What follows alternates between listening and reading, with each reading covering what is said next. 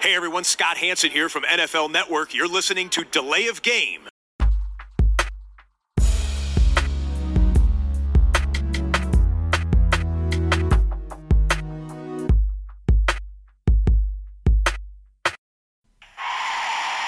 Delay of game. Offense. Five yard penalty. Repeat down. Repeat down. Repeat down. Repeat down. Hallo liebe Footballfreunde, wir sind wieder auf Sendung, Delay of Game, der Football Podcast, Montagabend. Hallo Christian. Hallo Tobi, grüß dich. Episode 182 und ähm, die letzte vor der Sommerpause. Obligatorisch, Ja. traditionell, doch mal Päuschen natürlich im Sommer. Und ja, aber wir haben noch einiges. sich jetzt auch an wie Sommer, ist ja auch heiß jetzt hier, zumindest in Deutschland. Das ist richtig. Da ist man schon im, im Sommerfeeling, da, da passt es vielleicht ganz gut. Ja.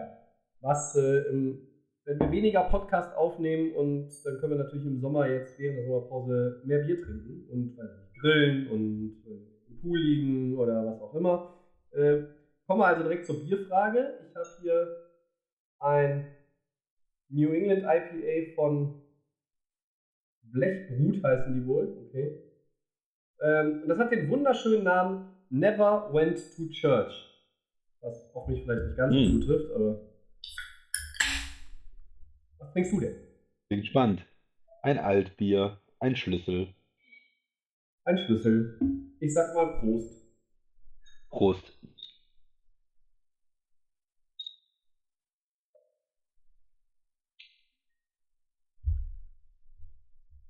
Schöne Farbe. Bekömmlich. Ja, schöne Farbe und ja, we- weich im Geschmack. Ein wunderbares New England IPA. Das kann ich jetzt schon sagen.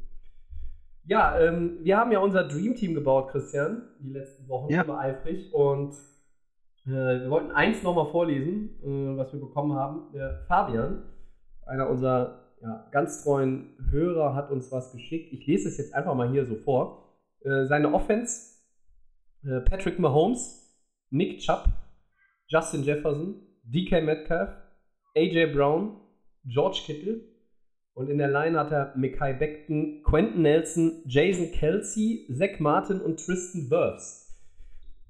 Kommt mir der ein oder andere bekannt vor aus äh, unseren beiden Teams auf jeden Fall. Und ähm, in der Defense Chase Young, Aaron Donald, Chris Jones, Nick Bosa, das ist die D-Line. Das ist schon extrem krass. Auf Linebacker hat er gestellt Patrick Queen, Devin White und Jalen Smith. Und in der Secondary Jalen Ramsey, Marshall Lattimore, Minka Fitzpatrick und Jamal Adams. Also die Defense, Respekt, gefällt mir gut. ja, mir gefällt es auch gut. Vor Ja. allen Dingen die Defense gefällt mir extrem gut. Er hat ähm, 54 Millionen ausgegeben für die Offense und 89 85,9 für die Defense. Defense. Er hat Defense-lastig. er hat das Ja. tatsächlich hier ähm, von, von Excel oder was geschickt äh, und 17.000 Dollar am Ende nur übrig, also 139 Millionen 983.000, um ganz genau zu sein, hat er ausgegeben. Äh, und er hat auch geschrieben, ich habe bewusst in der Offensive Geld gespart, weil ich finde, dass man da auch viel Qualität für weniger Geld bekommt, gerade auf der Position der Wide Receiver.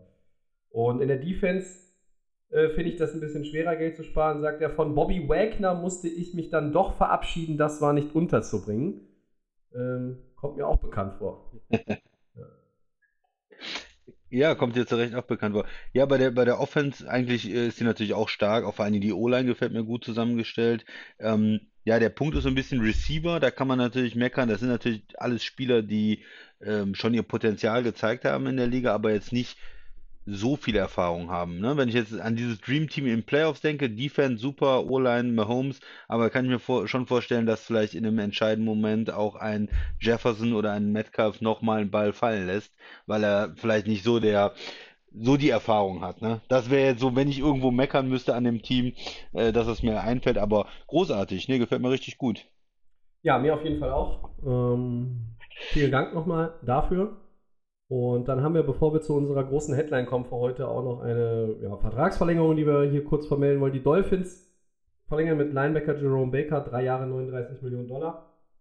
Die Dolphins sind irgendwie jetzt auch bekannt dafür, dass sie ihre Defender ordentlich bezahlen, würde ich sagen. Das war ja letztes Ja, Jahr auch letztes- schon sehr aktiv da. Der, Letztes Jahr Corner vor allen Dingen, äh, wo sie ja ähm, selbst bezahlt haben und eingekauft haben aus, aus Dallas dann.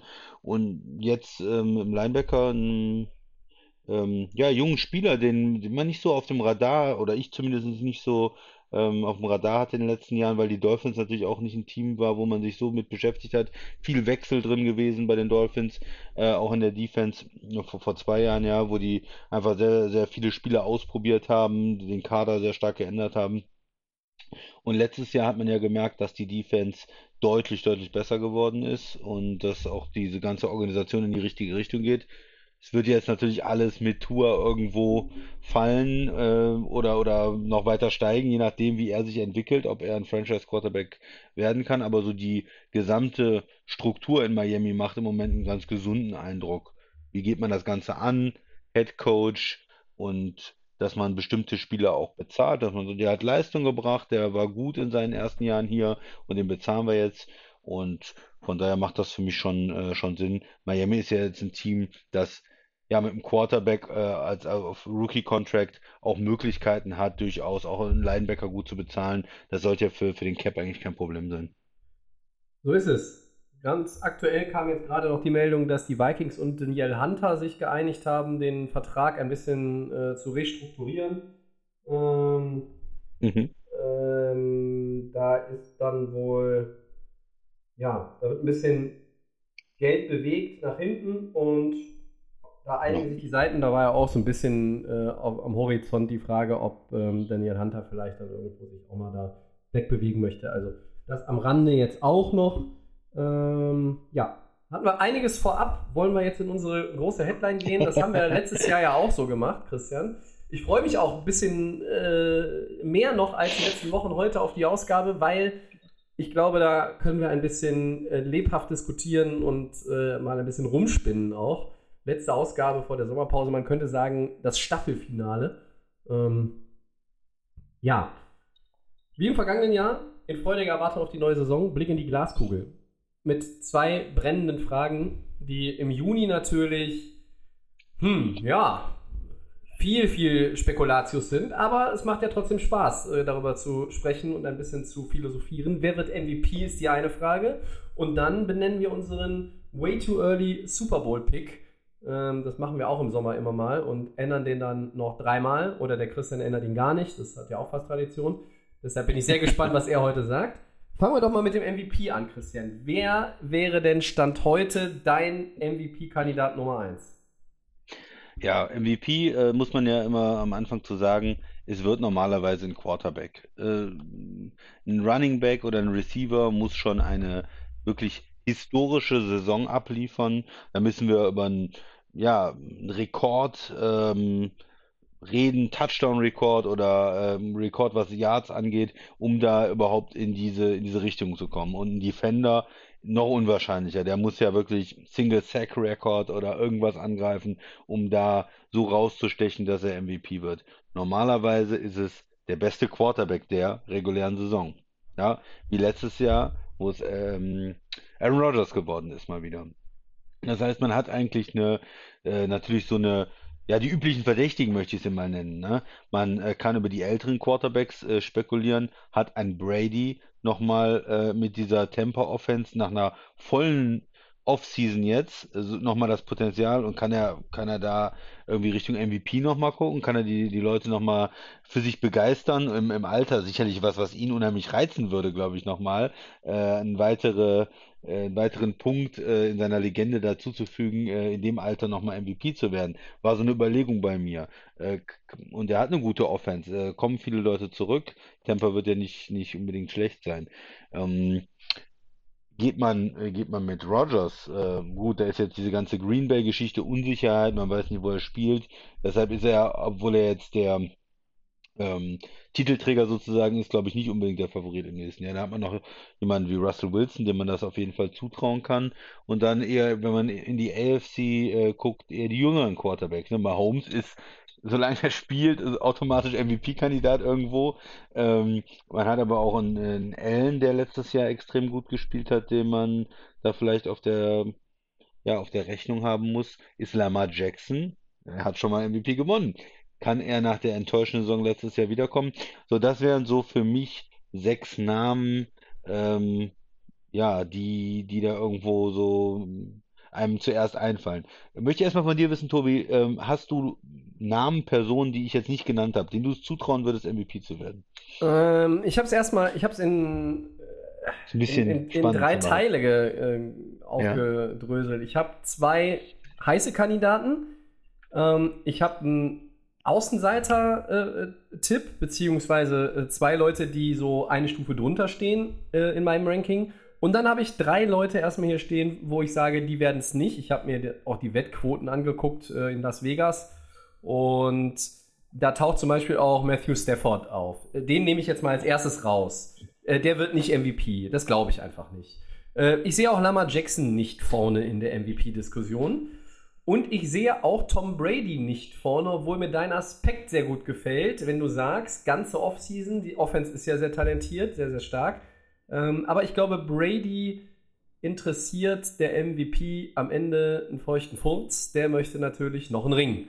Äh, er, Mehr Ringe, mehr ja, Ringe. natürlich. Das, nur darum wird es gehen. Und in, in Tampa Bay will, will keiner MVP werden. Die wollen einfach sagen, hey, wir haben immer noch Ja. Brady, wir haben unser Superteam, wir haben alle Starter, Offense wie Defense zurückgebracht. Wir wollen doch einfach den Repeat. Das ist in der NFL immer schwer, äh, den Titel zu verteidigen. Das wissen wir. Welcher Quarterback hat das zuletzt geschafft? Brady. Das ist richtig. 100 Punkte für den Christian.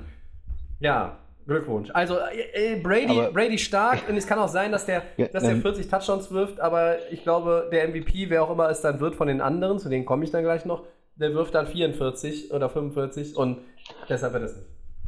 Ich möchte noch kurz bei dem, bei dem Brady-Geschichte nochmal bleiben. Ja, klar, im, immer Super Bowl ist wichtiger und Brady, der ist der, der absolute Gewinner und der will natürlich den Teamerfolg haben und den Super Bowl haben. Aber trotzdem, so ein MVP nochmal, ja, äh, ich weiß nicht, wie, wie viele Jahre dann äh, dazwischen waren und was man dann wieder in seine, in seine ganzen Rekorde, äh, Bücher, Bibliotheken hineinschreiben kann, der älteste MVP und, und so weiter. Das wäre doch schon sowas, glaube ich, was ihn reizen würde. Das ist nicht alles, aber so, du sagst, das ist ihm total egal. Ich weiß nicht, so 10% würde ihn das doch vielleicht auch schon irgendwie ein bisschen nochmal. Ne? Ja, doch, ich, ge- ich gebe dir, geb dir recht, aber ähm, ich, ich, ich nehme ihn einfach aus meiner Gleichung für den MVP der neuen Saison, nehme ich ihn raus, weil ich glaube, Okay, ja. Äh, also, wie, wie gesagt, starke Offense, alles ganz, ganz viel ähm, äh, möglich. Aber äh, ich kann es mir nicht vorstellen. Ich kann mir nicht vorstellen, dass Brady MVP wird. Ich kann mir gut vorstellen, dass Tampa Bay den Super Bowl gewinnt, aber ich kann mir jetzt heute nicht vorstellen, dass Brady ähm, im, im MVP-Race am Ende ganz, ganz oben ist. Vielleicht ist er da unter den Top 3, vielleicht ist es auch eine enge Geschichte in der Saison. Wir werden das natürlich dann auch äh, erleben, aber ähm, ja, wie gesagt, äh, bei mir ist er jetzt nicht so ganz weit vorne. Ich würde auch gerne Aaron Rodgers jetzt heute, Mitte Juni, letzte Folge vor der Sommerpause, mal aus der Gleichung streichen, weil was ist denn jetzt? Green Bay, woanders? Ähm, spielt er überhaupt noch? wo, ich habe ja mal ne? vor ein paar Ja. Wochen gesagt, ich kann mir auch vorstellen, dass er irgendwie ganz aufhört. Da hast du gesagt, das glaubst du eher nicht. Heute sind Nee. wir diesbezüglich eigentlich kein Stück weiter, weil er ist halt nur ja, abwesend im, im äh, Camp der Packers. Also den nehme ich jetzt auch mal raus. Für mich gibt es zwei heiße Kandidaten. Das sind Patrick Mahomes, den hast du schon erwähnt, und Josh Allen. Josh Allen ist für mich hinter Mahomes in meinem Ranking die Nummer zwei, wenn es darum geht, wer wird der MVP. Ähm, man hat das letztes Jahr gesehen, diese Connection mit Dix, die ähm, hat auch das Passspiel in Buffalo, die hat das Passspiel von Josh Allen auf ein anderes Level gehoben. Ich glaube, dass er dieses Level halten kann, dass er sich darauf stabilisieren kann. Ich traue ihm zu, noch drei Turnover weniger und fünf Touchdown-Pässe mehr zu erzielen. Dann ähm, kommst du irgendwann in diese Region auch zwangsläufig, in denen sich Mahomes mutmaßlich ja wieder bewegen wird. Und es gibt ja nicht wenige, die sagen, Buffalo gegen Kansas City ist äh, so das AFC-Title-Game. Bis dahin wird viel Football gespielt. Das gleiche gilt aber natürlich auch, wenn es darum geht, wer wird der MVP. Aber Josh Allen und Patrick Mahomes habe ich ganz weit vorne. Und dann, ich nehme auch Russell Wilson dann auf diese zweite Stufe mit. Ich habe jetzt ja quasi gesagt, drei, die ich rausnehme. Brady, Stafford, Jackson. Mahomes und Allen sind oben. Und so darunter sehe ich Russell Wilson und einen anderen Kandidaten. Der hat zwar eine schlechte Defense, äh, aber das ist ja für ihn egal, denn er ist ja ein Quarterback und er will ja MVP werden nach seiner Verletzung. Äh, Doug Prescott, äh, Ja. den könnte ich mir vorstellen, weil Doug Prescott in dieser Offense, wenn die O-Line hält, wenn die O-Line hält, sonst wird es schwierig, ähm, mit den ganzen tollen Receivern, hm, also, äh, warum, warum macht der nicht 48 Touchdowns, äh, 8 Interceptions und 4900 Yards? Dann, glaube ich, ist er auch in der Rechnung mit, mit dabei. Was hältst du von Prescott, Christian? Ich finde ich noch einen guten Punkt, den hatte ich jetzt nicht so auf dem Zettel. Ähm, er hat ja vor seiner Verletzung auf so einem Niveau gespielt oder das, auch dieses ganze Dallas-Team war ja irgendwie so aufgebaut. Ähm, kassieren irgendwie 500 Yards im Schnitt, äh, so ungefähr, und müssen dann äh, unendlich viel passen und waren in diesen ganzen Shootouts und er hat äh, da unheimlich viel gemacht. Ja, ich glaube, er hat nicht den richtigen Coach dafür. Oh, ja, okay. ähm, Playcalling ist v- vielleicht sehen wir, vielleicht sehen wir aber jetzt in einem äh, kompletten Prescott-Jahr mit Mike McCarthy dann auch da irgendwo eine Verbesserung. Also mit dem, Ja. mit dem, Also bei, bei ihm glaube ich, äh, ich könnte mir gut vorstellen, Comeback Player of the Year Ja. ist ja ein ganz beliebter ja, äh, Award dann für einen Quarterback, der so eine schwere Verletzung hatte und zurückkommt und eine gute Saison. Ich glaube, er spielt eine gute Saison und ich glaube, ähm, Comeback Player of the Year würde, würde gut passen. Aber MVP ist, glaube ich, vielleicht eine Nummer, ähm, eine Nummer zu hoch dann. Aber Das ging mir auch durch den Kopf. Finde ich gut, dass du ihn Ja, nennst. mir ging es auch Also, durch den Kopf, Comeback Player of the Year, aber was ist, wenn, wenn der Comeback Player of the Year halt so geil spielt, dass der quasi die meisten Touchdowns wirft? Ja, weil ich sag jetzt mal, Mahomes zwei Spiele ausfällt, sonst wäre er es vielleicht geworden. Oder Josh Allen und, und die Buffalo Bills das Laufspiel wieder entdecken nach äh, einem Jahr, wo sie das völlig haben links liegen lassen. Also, vieles möglich. Du hast als eingangs auch gesagt, äh, Quarterbacks sind eigentlich dann immer die heißesten Kandidaten ich habe das schon oft erwähnt bei, bei unserem Podcast in den letzten Jahren. Ich finde es manchmal schade. Ähm, McCaffrey war mal auf einem richtig guten Niveau äh, vor seiner Verletzung. Ähm, Ezekiel Elliott war auch mal äh, richtig stark dabei. Es wurde sogar mal in, den, in seinen Glanzzeiten bei den Rams durch Todd Gurley irgendwo da reingebracht. Wenn jetzt ein, wenn jetzt ein Aaron Donald oder ein ähm, Miles Garrett den Sack-Rekord von Strahan angreifen, okay, aber wenn sie einen halben Sack weniger haben am Ende der Saison, werden sie nicht MVP. Ja, sie müssen den Rekord knacken, wie du sagst. Und das gleiche ist halt auch bei Receivern. Ich finde das immer, immer sehr schade, weil ich mir schon wünschen würde, dass es da irgendwo ein bisschen, ja, Chancengleichheit ist jetzt vielleicht da irgendwo, weiß nicht, ob das der richtige Begriff ist, aber dass da einfach auch vielleicht mal andere Positionen mit in die Überlegung genommen werden. Aber am Ende wissen wir und alle, die uns zuhören, auch, es sind die Quarterbacks, die das am Ende unter sich ausmachen. Und ähm, ich nehme Holmes und Josh Allen ganz nach vorne. Ähm, Christian, du hast ja jetzt auch deine Kandidaten genannt. Wenn wir jetzt jeder einen rauspicken, wen würdest du nehmen? Also Ja, wir, wir werden nicht drauf festgenagelt. Also von keinem, der uns zuhört und auch, auch, Auch gegenseitig. nicht. drauf fest. Das macht ja nichts. Ich, ähm, ich, da sind für mich auch eigentlich die logischsten Kandidaten, weil es auch junge Quarterbacks sind, die ja noch ähm, eigentlich immer besser werden, immer Holmes und, und Allen, auch in ihren Entscheidungen. Aber ich gehe mal mit Russell Wilson. Mhm. Ich sage, er muss irgendwann eigentlich auch diese MVP-Saison haben. Ne, ist ja letzte Saison am Anfang viel darüber diskutiert worden, wo er so toll gespielt hat, dass er noch nie irgendwie in der Top 3 sogar vom, vom MVP-Voting war und, und, und dies und das. Und eigentlich hat er ja auch die, die Receiver, äh, zumindest die Top-Receiver, um, um was zu machen. Ähm, Seattle ist sicherlich nicht so tief besetzt auf Receiver vielleicht ähm, und hat natürlich auch nicht den Coach, der jetzt nur werfen will, aber äh, am Anfang der letzten Saison hat er auf MVP-Niveau gespielt. Ja. Und ich glaube, es müsste eigentlich in so einer tollen Karriere und bei so einem tollen Quarterback, der in den letzten Jahren immer unter den Top 5 ist, eigentlich äh, der Quarterbacks in, ne, wenn man, wenn man vom Talent geht, wenn man sagt, wen möchte man in einem Playoff-Spiel haben, äh, da glaube ich, dass äh, er jetzt eigentlich mal reif ist und dran ist und ja, ich sag einfach mal Russell Wilson von den Quarterbacks, die eine realistische Chance haben. Mit ihm gehe ich, ist vielleicht ein bisschen Außenseiter-Tipp gegenüber Mahomes und Allen. Ähm, ja, trotzdem Russell Wilson. Ich gehe dann klassisch mit Patrick Mahomes, würde ich sagen. Klassisch, weil, also, nicht, dass er den schon fünfmal gewonnen hätte, aber es ist irgendwie so der äh, quotentechnisch Der best, favorisierte. Beste Quarterback zur- ja, das ist er auch. Du hast der recht. Liga ja, im ist der Moment, beste Quarterback und Er, hat- er hat guten Supporting Cast, einen guten Coach. Äh, Hill, Kelsey sind weiter dabei. Es gibt keinen großen Umbruch. Er kriegt jetzt noch eine bessere O-Line als letztes Jahr. Macht Sinn. ja. Also, ähm, ich, ich schreibe schreib mir das Mahomes mal gegen auf. Wilson. Schreib's mal auf, weil- ja, ich versuch's mal. Ja, damit wir es nicht vergessen. Hast du die Quoten gerade da? Wa- Was die Quote wäre für Wilson? Ähm, nee, aber, aber ich weiß nicht, auf der, die Liste, die ich mir angeguckt habe, ich, da bin ich mir relativ sicher, war er nicht unter den Top 3. Ähm, etwas, weiter, etwas weiter drunter auf jeden Fall war er dann schon. Er war jetzt auch nicht äh, außerhalb der Top 10, was das anbelangt, um Gottes Genau. Willen. Also das sind natürlich schon äh, meistens dann noch die Quarterbacks, die da drauf sind. Da Quarterbacks. Ähm, ja, also da würde ich ihn auch so sehen, irgendwo, ne? Im, nicht, nicht in den Top 3, aber ein bisschen so im Hintergrund. Aber es ist auf der anderen Seite auch meistens nicht unbedingt der Quarterback, den man denkt. Vor der Saison hätte auch keiner gesagt Aaron Rodgers, sondern war eher, hm, Rodgers geht ein bisschen nach unten. Ne, nicht unbedingt äh, mit einer MVP-Saison gerechnet. Davor, wer hat mit Lamar Jackson gerechnet? Also es ist äh, auch nicht immer so eindeutig. Ähm, Mahomes kam vielleicht auch früher, als man erwartet hätte.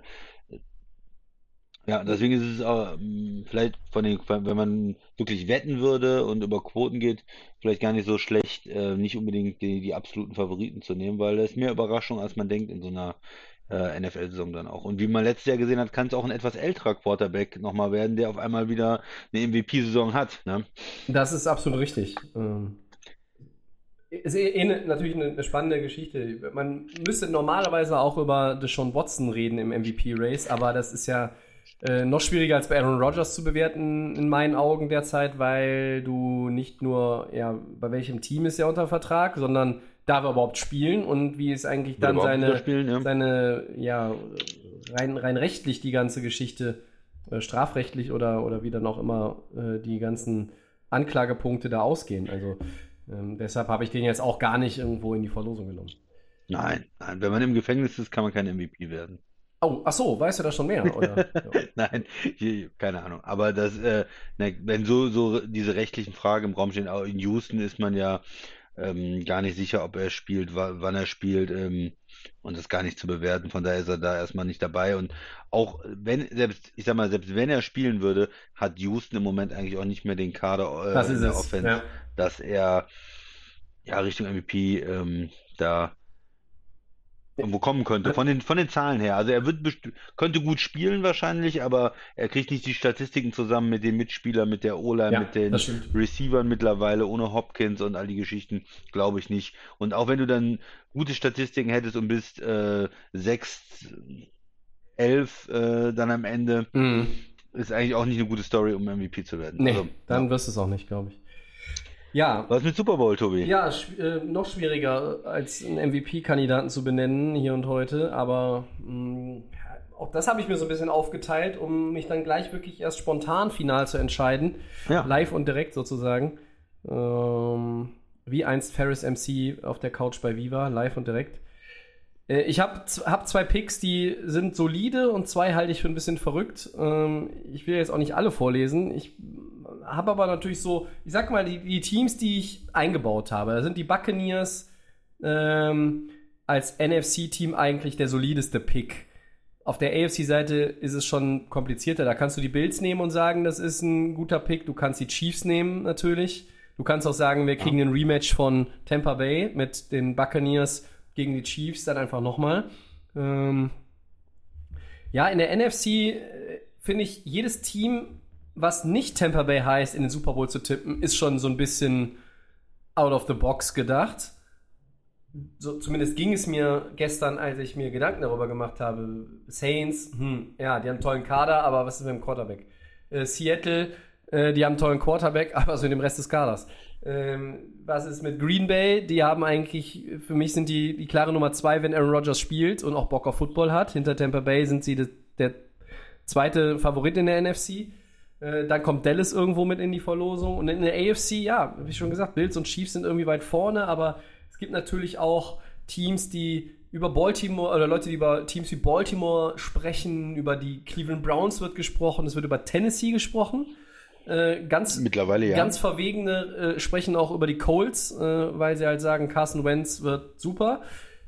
Äh, Über die Patriots redet, glaube ich, relativ äh, kaum irgendwie einer. Und ja, ähm, ich bin noch so ein bisschen hin und her gerissen.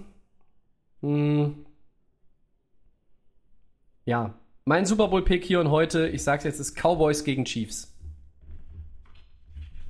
Cowboys. Ja, Mit dem Coach und mit der Defense. ja.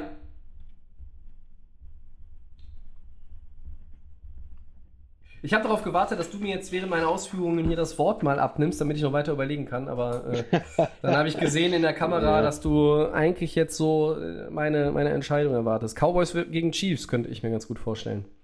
Ähm, ich habe als, Ja, als wirklich, Cowboys. als crazy, crazy Pick habe ich mir aufgeschrieben, Saints gegen Browns. Mm, ist ja noch schlimmer. Ja, aber Cowboys, ich weiß nicht. Also die haben ja bis jetzt in den letzten Jahren auch nie irgendwo bewiesen, dass sie in den Playoffs weit kommen können. Mit dem Coach, der vorher in Green Bay nicht besonders erfolgreich ist. Oder andersrum gesagt, wo der nächste Coach zweimal NFC Championship Game direkt erreicht hat. Und zweimal 13-3 ähm, erreicht hat. Das spricht ja nicht unbedingt für ihn. Ja, Offense ist gut. Keine Frage, Quarterback ist gut, aber Dallas kann ich mir noch nicht so richtig vorstellen. Ähm, auf der anderen Seite, äh, die Chiefs, äh, hast du gesagt, ja gut, das ist natürlich ein solider Tipp. Äh, die sind jetzt äh, zweimal im Super Bowl gewesen, haben einmal gewonnen, einmal sind sie an Tampa gescheitert. Ähm, Favorit irgendwo in der AFC, die den besten, die äh, oder die beste Reputation, kann man sagen, in den letzten Jahren auf jeden Fall. Ähm, ja, klar. Ich habe auch ähnliche Gedanken gehabt. Ähm, Kansas City, Buffalo äh, sind starke Teams, aber ich entscheide mich für die Baltimore Ravens. Ich möchte die eigentlich mal im Super Bowl sehen. Team, was jetzt in den letzten Jahren irgendwo immer da war, gute reguläre Saison gespielt hat, vor zwei Jahren Playoffs gescheitert ist, dieses ähm, Jahr in der regulären Saison nicht so gut gewesen, äh, in den Playoffs ein bisschen weitergekommen, aber dann im, im zweiten Spiel haben sie ja, glaube ich, verloren. Ne? Und äh, ja, irgendwo denke ich, da baut sich was auf, die irgendwann schaffen die den Durchbruch. Ne? Die haben letztes Jahr äh, ein bisschen in der O-Line auch umbauen müssen und ja, es fehlt immer noch so der, der absolute Top Nummer 1 Receiver. Mhm. Das ist ein Da Problem in Baltimore. gucken. Es fehlt auch ein Quarterback, der den Ball vernünftig werfen kann. Ah, bitte, bitte.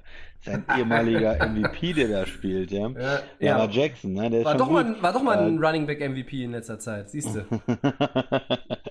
äh, J.K. Dobbins als, als Running Back, ne, die, wie gesagt, die O-Line wieder verstärkt mit, mit Seidler und ähm, Villanueva da von den, von, von den Steelers.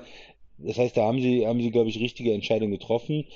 Ja, Receiver ist halt immer noch die große Frage. Sie haben Bateman geholt, der als, als in der ersten Runde, äh, die haben vor äh, 19 Jahren äh, Marquise Brown geholt, der auch Ansätze gezeigt hat, aber der nicht so der richtige Nummer 1 Receiver geworden ist. Äh, Sammy Watkins, die Verpflichtung, die, die zähle ich jetzt mal nicht so. Wenn er irgendwie der dritte oder vierte Receiver ist, das reicht mir. Diese beiden First-Round-Picks, die müssen einfach Entweder der Rookie spielt richtig geil, wir haben es Ja. letztes Jahr gesehen, dass es möglich ist, oder Marquise Brown macht den nächsten Schritt und äh, Bateman ist ein solider Nummer 2 Receiver. Irgendwie, da muss was passieren. Und dann könnte, glaube ich, äh, wenn die, wenn die Offense und vor allen Dingen die Passing Offense in Baltimore ein Stück besser wird, hat der Kader eigentlich mit der O-Line, mit dem Running Game, mit Lamar Jackson, mit der Defense das Potenzial, ähm, auch, auch Richtung Super Bowl zu gucken, denke ich mal.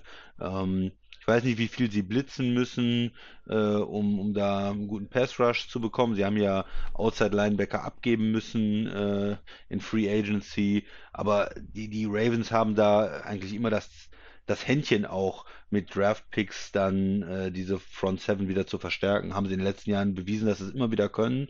Ähm, und die Secondary ist immer noch, immer noch stark. Äh, du weißt, Marcus Peters bin ich ein Fan, aber auch äh, Humphreys auf der anderen Seite ist ein sehr guter Corner. Ja. Und das, das ist schon okay, was die da, glaube ich, ähm, in der, in der Defense so haben. Und ja, Tucker auch ein guter Kicker ist immer noch da, ähm, gutes Special Teams Play. Und für mich fehlt da irgendwie mal so der Durchbruch und ein Jahr hat vielleicht mal Baltimore Glück und, und die Bills oder Kansas City Pech und die kommen da mal in den Super Bowl. Also das ist meine NFC, äh, AFC-Seite. ja. Ähm, sorry, Und äh, in der NFC, letztes Jahr hatte ich ja äh, Green Bay gepickt. Green Bay Kansas City war ich ja bis auf äh, ein Spiel, äh, bis auf das NFC Championship Game sozusagen am richtigen Super Bowl dran. Knapp nicht dann. Ähm, ich gehe jetzt nicht nochmal mit Green Bay, weil einfach die Unsicherheit mit Aaron Rodgers zu groß Kann ist. ich nachvollziehen. Wenn er nicht spielen sollte, ist es einfach kein, äh, kein Super Bowl-Team. Du kannst nicht mit einem Second-Year-Quarterback, der dann noch nicht gespielt hat, sagen, auch wenn der, der Rest äh, irgendwo ein Potenzial hat, ähm, das ist dann einfach nicht dasselbe. Ne? Und von daher nehme ich nicht Green Bay. Ich sehe kein anderes Team auf der, aus der North. Ähm, ich möchte nicht Tampa nochmal nehmen. Ähm, ich glaube schon, sie haben gute Chancen, nochmal in den Super Bowl zu kommen, aber mir gefällt das irgendwie Jetzt nicht. schon überrascht, dass du die nicht nimmst. Ja, nee, mir gefällt das irgendwie nicht. Es ist ja, ähm, ich habe eben gesagt, Brady könnte vielleicht auch Richtung MVP gehen und so, aber auf der anderen Seite hat man natürlich auch ein großes Risiko. Es ist, man bringt alle Spieler zurück, super, hätte ich auch gemacht und das ist diese Idee, ja, wir machen das nochmal, wir machen das nochmal, aber es sind viele ältere Spieler, da darf man sich jetzt auch nicht täuschen. Dass Tom Brady nochmal 17 Spiele durchspielt, die nächste Saison wieder, wird, es wird halt jedes Jahr ein bisschen unwahrscheinlicher, dass man in Mhm, dem Alter okay. auch nicht irgendwann die Verletzung kassiert, dass man irgendwann ausfällt. Ähm, Gronk, ist das ein Spieler, auf den du noch setzt? Äh, kann der nochmal eine Saison spielen? In Antonio Brown, ja, alles ist ja nochmal ein bisschen verlängert. Ne? Und sie waren letzte Saison dann am Ende auch in der Defense fit. Sie haben dann Mhm. wieder alle Spieler zurückgekriegt irgendwo. Ich glaube nicht, dass das nochmal funktioniert so. Ähm, ich hatte ein bisschen über die 49ers nachgedacht. Ich wusste, dass sie jetzt kommen, ja. Ja, ja, ja, ich bin ein Fan, ne? Ja. Ähm, vom Coaching-Staff, von der Defense ist das ein Team, was Super Bowl, Losing Season und dann, Dann, wieder dann zurück. hätten wir ja äh, zwei, hätten wir ja zwei Teams äh, da bei deinem Super Bowl-Pick im Super Bowl, die beide keinen Quarterback haben, der den Ball werfen kann. ja, Ach so, Moment, du weißt ja gar nicht, wer der Quarterback ist bei den 49ers. Erstmal Jimmy Garoppolo, habe ich gehört. Der muss ja ins Schaufenster gestellt werden. Ja. Nein, okay, Entschuldigung, ja. du, ich hatte dich unterbrochen. Du hast gesagt, äh, du hast über die 49ers nachgedacht. Du hast hier noch nicht, Ja, du hast hab- noch ich nicht hab- nominiert hier. Nee, ne, nee, natürlich Ja, nicht. okay. Ähm, ich ich habe da, ich habe über sie nachgedacht, aber ich bin da nicht, nicht so wirklich überzeugt. Ähm, auch von anderen Teams. Es ist halt schwer, dann ein komplettes Team in der NFC zu finden, auch bei Seattle. Vielleicht denke ich auch zu viel über die Teams nach und habe da zu viel von gesehen. Äh, Seattle, äh, bei den, bei den Rams, da sieht man immer wieder Probleme, auch, auch Arizona, das sind alles ja irgendwo keine Teams, wo man so das Gefühl hat, die sind direkt dran am, am Super Bowl. Ne? Ich meine, bei den Rams könnte natürlich sein, mit einem neuen Quarterback, dass alles super läuft, aber man ist auch ein bisschen skeptisch, ähm, weil man hat Matthew Stafford noch nie gesehen hat, wie er im Championship Game rumläuft und bei Brady konnte man sich das besser vorstellen, weil man einfach schon gesehen hat, wie er diese, diese Leistung und in diesen Drucksituationen auch ähm, äh, ja, damit fertig geworden ist und ähm, das äh, ja vernünftig gemacht hat. Und ähm, von daher bringe ich das Ganze mal irgendwie sagen, ich äh, zurück warte immer noch. Auf, auf welches, Warte immer noch. welches Team ist es denn dann? Ja. Ja, welches Team ist es denn dann? Chicago. Ähm, nee, ich habe ja gesagt, es ist kein, äh, kein Ach so, richtig. wenn du, wenn du, wenn du mich da. Die Ähm, Giants, die Eagles. ja, die sind auch alle nicht so gut. Ähm, und ich äh, gehe dann äh, mal zurück und nehme die Saints. Ach, guck mal an. Da erzählst du mir aber seit Wochen auch, dass die Quarterbacks nichts können. Ach nee, du sagst immer nur, Winston kann nichts. Und Taysom Hill, der wird's jetzt, oder? Taysom Hill. Okay. Saints gegen Ravens ist notiert. Interessante Wahl, interessante Wahl. Ja, eigentlich wäre natürlich ideal äh, Rams gegen Chargers in LA. Ähm, spart Reisekosten. Ja, Gott. mit dem Super Bowl in LA. Ähm, aber das, glaube ich, werde ich in Vegas nicht nochmal mit 50 Dollar platzieren in der Sommerpause von unserem Podcast. Ja, also, Ich, glaub, ich glaube, äh, um, um zu den Saints, wenn ich da vielleicht noch zwei Sätze zu Ja, sagen gerne. darf, Tobi. wir haben Zeit. ähm, wir haben Zeit. Ja, aber warum, warum man die Saints? Vielleicht ist es mal eine ganz andere äh, Saison. Vielleicht ist es mal eine Saison, wo die unterm Radar bleiben, wo die Mhm. nicht so einen überzeugenden Football spielen, wo die irgendwo reinrutschen über die, die ähm, Wildcards. Ja, Tampa gewinnt die Division und man kommt irgendwie, ja, mit, mit, mit sagen wir mal 10-7 äh, kommt man vielleicht rein. Äh, ist ja jetzt das neue, das neue 10-6 ist ja das äh, 10-7. Ach so, ich dachte, Korrekt? ja, ich dachte, das neue, das neue 10.6 ist jetzt 11.6, aber hm. wir, wir Ähm, werden es erleben. Schauen wir mal. Ja, ich, kann, ich, Ja, ich sehe den Punkt. und, ich finde es äh, gut. Ja, Ähm, sie haben immer noch eine gute Defense, Ja. sie spielen irgendwo mit, sind dann unterm Radar, keiner hat sie so richtig als, als Favorit und in den Jahren jetzt sind sie immer als Favorit gescheitert, immer irgendwie zu Hause auch gescheitert. Vielleicht müssen sie mal, dann ist es ein ganz anderes Saints-Team, das muss mal auswärts spielen, dann als Underdog spielen und ähm, ja, vielleicht Sean Payton, wir wissen, ist ein sehr guter Coach, vielleicht kann er aus den zwei halben Quarterbacks, die er da hat, irgendwie einen ganzen machen. Ich weiß noch nicht, wie es gehen soll. Ich traue auch äh, Taysom Hill nicht hundertprozentig, Hm. der ja super variabel einsetzbar ist, aber kein richtiger Quarterback ist. Ich traue ähm, Winston auch nicht wirklich, dass er äh, diese ganzen Interceptions abstellen kann. Aber vielleicht hat Sean Payton ja eine Idee, wie er spielt. Hm. Ich, ich weiß nicht genau, was er macht, aber der Rest, und das sagst du ja auch immer, der Rest von diesem ähm, von diesem Saints, von diesem Kader ist immer noch extrem talentiert. Sie haben es auch trotz diesen, dieser Salary Cap Probleme ja irgendwie wieder geschafft, nicht zu viel abzugeben. Die mussten nicht zu viel traden ähm, und haben immer noch dieses Grundgerüst der Mannschaft eigentlich erhalten. Das ist absolut richtig. Ähm, du hast du deine beiden Teams ausführlich erklärt. Ich habe im Grunde genommen nur meine Herangehensweise erklärt. Ähm, Ja, bitte, sag doch Kam- mal was. Hatte jetzt gar nicht auf dem Schirm, dass wir das so ausführlich nochmal anpacken. Ähm, zu den Chiefs muss man ja nicht viel sagen, wenn ich die, die Chiefs picke. Äh, die sind Champion gewesen, die haben den Repeat knapp verpasst, gegen Tampa dann verloren. Die haben sicherlich Bock, ähm, das wieder zu korrigieren. Äh, sie haben mit Andy Reid einen erfahrenen, einen erfolgreichen und einen sehr engagierten Coach, der auch ja, die, die en- en- entsprechende Kenntnis mitbringt, um in den Playoffs erfolgreich zu sein. Und dann äh, mit Patrick Mahomes den besten Quarterback, wie du schon gesagt hast. Ähm, Running Back bin ich so ein bisschen, was ist mit Clyde Edwards Hilaire? Wird er jetzt im zweiten Jahr irgendwo wirklich dieser, dieser Top-Back sein? Ähm, wie sind die Receiver, äh, die Passempfänger neben Tyreek Hill und Travis Kelsey? Wie gut sind die? Wie stabil sind die? Ähm, das sind ja auch Leute wie Hartman oder Robinson und wie sie alle heißen, die wurden, wurden schon im vergangenen Jahr oft so ein bisschen übersehen, aber waren auch immer in entscheidenden Rollen. Die Offense der Chiefs ist vielleicht die variabelste äh, überhaupt, gerade wenn es darum geht, wohin wirft Mahomes den Ball.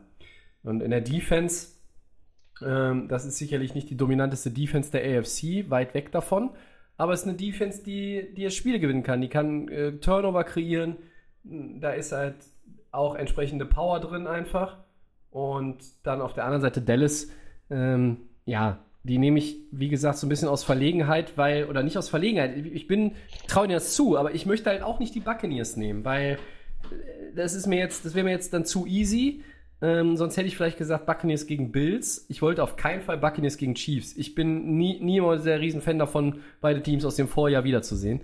Ähm, aber Das jetzt. ist auch irgendwie zu einfach, ne? Ja. Es ist zu, ja, es ist zu Also- einfach, aber es kommt ja drauf an. Es kann ja auch eine Offseason geben bei irgendeinem Super Bowl-Teilnehmer, wo du halt dann einen Umbruch hast. Also wenn Tampa jetzt, wenn jetzt äh, Gronk, Brady, äh, äh, Antonio Brown Ja. und drei Leute aus der Defense gesagt Stimmt, hätten, ja. äh, wir Okay. hören auf oder wechseln, dann würde jetzt nicht jeder über Tampa Bay reden. Ne?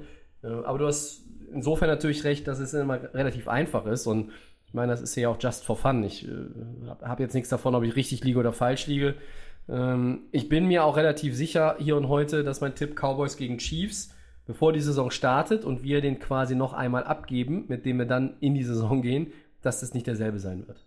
Weil es passiert auch ein bisschen Ja. was und ja, mal schauen, wie sich die ein oder andere Situation noch entwickelt. Wenn Aaron, wenn Aaron Rodgers Bock auf die Packers hat und sich das alles wieder äh, normalisiert in Green Bay, ja, warum nehme ich dann nicht im August die Packers oder Anfang September? Ja, aber NFC ist äh, schwieriger als AFC, ne? AFC sind mehr so die, die, die Teams. Man hätte natürlich auch über die Chargers mal als Außenseiter sprechen können oder so, aber in der NFC sind weniger Teams, die man, denen man das irgendwie zutraut. Oder vielleicht ist es auch, weil wir die Teams näher beobachten und dann mehr die, ähm, die Lücken und die Fehler auch bei den Teams sehen. Ich Ja. hatte auch über Seattle überlegt, weil ich ja eben auch gesagt habe, Russell Wilson, ähm, MVP, aber irgendwie kann ich mir jetzt auch nicht vorstellen, dass Seattle mit dem, ähm, mit dem Kader in, in den Super Bowl kommt. Naja, Ja, in der NFC ist es schwieriger, einen rauszupicken, weil du, obwohl du da wenig Teams hast, die top of the shelf sind, meiner Meinung nach, aber in der AFC hast du mehrere Teams, denen du es zutrauen kannst. Und äh, trotzdem ist es da vielleicht irgendwo leichter. Das ist, klingt so ein bisschen paradox, aber die, die Chiefs zu nehmen, äh, wo die Leute über äh, jetzt noch mehr über Tennessee reden, vielleicht mit Julio Jones, wo sie über Baltimore reden. Viele reden auch über Cleveland, über natürlich wird über die Bills gesprochen. Ähm, äh, trotzdem hat man da irgendwie das Gefühl, in der AFC kann man sich schneller entscheiden. In der NFC tut man sich schwer, weil hinter den Buccaneers, äh, wenn Rodgers halt nicht der Quarterback der Packers ist, habe ich aber bei vielen Teams Fragezeichen. Und dann dann ist es vielleicht am Ende so, und das würde auch mir gefallen, so wie du sagst, ein Team, das irgendwo mit elf Siegen oder dann zehn Siegen reinkommt, und das, das hatten wir früher, auch Pittsburgh hat früher das mal gemacht, die sind reingeschlittert, als die sechs in der AFC haben alles auswärts gewonnen und haben den Super Bowl geholt. Ja, ähm, und in den letzten 15 Jahren dominieren die Nummer äh, 1 und 2 Seeds die Playoffs, kommen in den Super Bowl regelmäßig. Äh, selten ist dabei jemand anderes drin. Die Bye Week war in, in dem Sinne halt auch sehr oft sehr wertvoll in letzter Zeit. Und ja, gut, wir wissen, es gibt jetzt auch nur noch eine. Ähm, ja. Mal schauen. Tampa Bay hat letztes Jahr den Super Bowl gewonnen und die waren nicht Divisionssieger. Also, ähm, die haben ja auch schon so ein bisschen, die haben ja schon ein bisschen vorgemacht, wie es geht. Ne? Die haben in Washington angefangen äh, und äh, waren jetzt nicht wahnsinnig viel zu Hause in den Playoffs gespielt, ne? Korrekt. Erst am Ende. Das hatte aber dann natürlich andere organisatorische Gründe. Ja, machen wir doch diese Geschichte erst einmal zu. Wir fassen nochmal zusammen. Christians MVP heißt Russell Wilson und Christians Super Bowl Pick heißt Saints gegen Ravens. Und mein MVP heißt Mahomes und mein Super Bowl Pick heißt Cowboys gegen Chiefs. Das stand heute, 14. Juni. Schauen wir mal, das so, ob das so Bestand hat. Traditionell, wie gesagt, beim Christian eher als bei mir. Ich schwanke da gerne. Ja, Christian, dann machen wir zwischendurch eine Runde Over-Under. Ja, ne?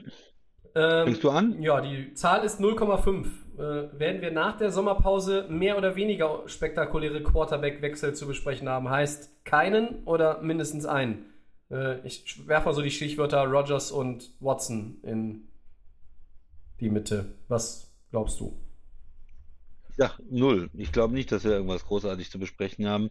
Äh, Watson fasst keiner an. Ich glaube nicht, dass sich da irgendwas ähm, in den nächsten Wochen, zwei, drei, vier Wochen regelt mit seinen ähm, gerichtlichen Problemen, mit den ähm, ja, ähm, Dingen, die, die, denen er sich da stellen muss, ja, mit, äh, mit den Vorwürfen. Also das äh, wird sich nicht klären ähm, in, in die eine oder andere Richtung und von daher ist ein Trade für, für mich ausgeschlossen. Moment, äh, Rogers glaube ich auch nicht, dass sich das so schnell äh, klärt. Ähm, Mark Murphy hat nochmal gesagt, er ist irgendwie ein bisschen komischer Typ auch, ja, der auch Ted, äh, Ted Thompson immer gesagt, dass er ein bisschen ähm, ein eigensinniger Typ ist und das merkt man auch. Ähm, auf der anderen Seite glaube ich aber auch nicht, dass die Packers jetzt, ähm, warum sollten sie jetzt Mitte Juni auf einmal sagen, wir traden dich? Also ich sehe da im Moment nicht so die, die Lösung. Ich denke, das wird sich noch eine ganze Weile hinziehen, in die eine oder andere Richtung. Äh, ist diese Chance, das wäre vielleicht so eine kleine Chance auch mit Julio Jones, dass man da sagt, okay, wir verpflichten ihn irgendwie, passt das äh, mit dem Salary Cap und dann hier, das ist dein neuer Spieler, guck mal, wir tun doch was, Receiver und lalala, kann man ihn da nochmal, ne, jetzt hast du nochmal die Chance, den Super Bowl zu holen. Oder gibt man ihm da irgendwie einen neuen Vertrag, nochmal eine Verlängerung oder irgendwas, aber ich glaube, es wird im Moment eher schwieriger, also die Julio Jones ähm, Möglichkeit ist jetzt auch vom Tisch. Mhm. Und äh, also ich habe da keine ähm, Infos oder irgendwas, was ich gelesen habe, dass sich das relativ schnell klärt. Also ich sage null. Tobi. Ja. Deshaun Watson äh, soll ja weiterhin daran interessiert sein, äh, habe ich gehört, für die Broncos zu spielen. Ähm, generell soll es auch weit, weiterhin oder wieder Teams geben, die Watson nehmen bzw. holen würden. Aber du hast es ja schon gesagt, wir haben es eben auch schon mal angesprochen, das ist so viel, so viele Fragezeichen, noch mehr als bei Aaron Rodgers. Der wird auch immer mal wieder mit einem Wechsel irgendwo in Verbindung gebracht, aus irgendeiner Ecke der USA, irgendein Journalist irgendeine Geschichte mal ja wieder aufkocht oder mehr oder weniger neu erfindet, vielleicht sogar. Ähm, zuletzt war auch mal ein bisschen zu vernehmen, ha, vielleicht raufen sich die beiden Seiten ja jetzt doch bald wieder zusammen. Da gab es die Aussage von CEO Mark Murphy, die du gerade schon gesagt hast, die fand ich jetzt auch nicht gerade förderlich. Ähm, vielleicht ist es eine Offseason, in der Aaron Rodgers sagt, ich habe halt keinen Bock auf die ganze Off-Season-Scheiße. Äh, und äh, da ich ja sowieso der komplizierte Aaron Rodgers bin, lasse ich die Jungs jetzt auch noch ein bisschen zappeln. Und am Ende, wer weiß, wie viele Verträge noch umgeschichtet werden, damit man Rodgers nochmal 7, 8, 9 Millionen mehr geben kann. um zu sagen, hey, so, jetzt kriegst du hier aber nochmal die Million on top und dann komm doch jetzt und dann sagt er, okay, okay, ich mach's, ich bin's, ich tu's. So. Aber ähm, bis zum Ende unserer Sommerpause, hm, ja, also wir machen ja auch nicht bis äh, Ende August Sommerpause. Von daher viele Fragezeichen, schwer vorstellbar. Ich schließe mich dir an, mein Gefühl sagt mir auch ander. Also da wird nichts in der Richtung passieren. Ja. Gut. Letztes Jahr war, glaube ich, der Doug Prescott-Deal, ne, als wir aus der Sommerpause kamen, dann schon passiert. Ja. Das war wenigstens. Ja, dann geht's weiter. Ähm, Segment 4. Ja. Next question. Hörer fragen, die Layer of Game antwortet. Der Jonas fragt uns, könnt ihr mal ein bisschen was zu den Bengals erzählen? Joe Burrow ist ein spannender Quarterback, aber warum kommt das Team nicht so richtig in Schwung? Was fehlt noch, Tobi? Ja, erstmal, erstmal vielen Dank. Äh, Jonas hat auch nochmal gesagt, äh, er sympathisiert ja mit den Bengals äh, und der Halbsatz, der danach kam, lautete, warum auch immer. Äh, ja, ist so. Man, manchmal sucht man sich sein Team ja auch nicht aus. Und das kommt einfach.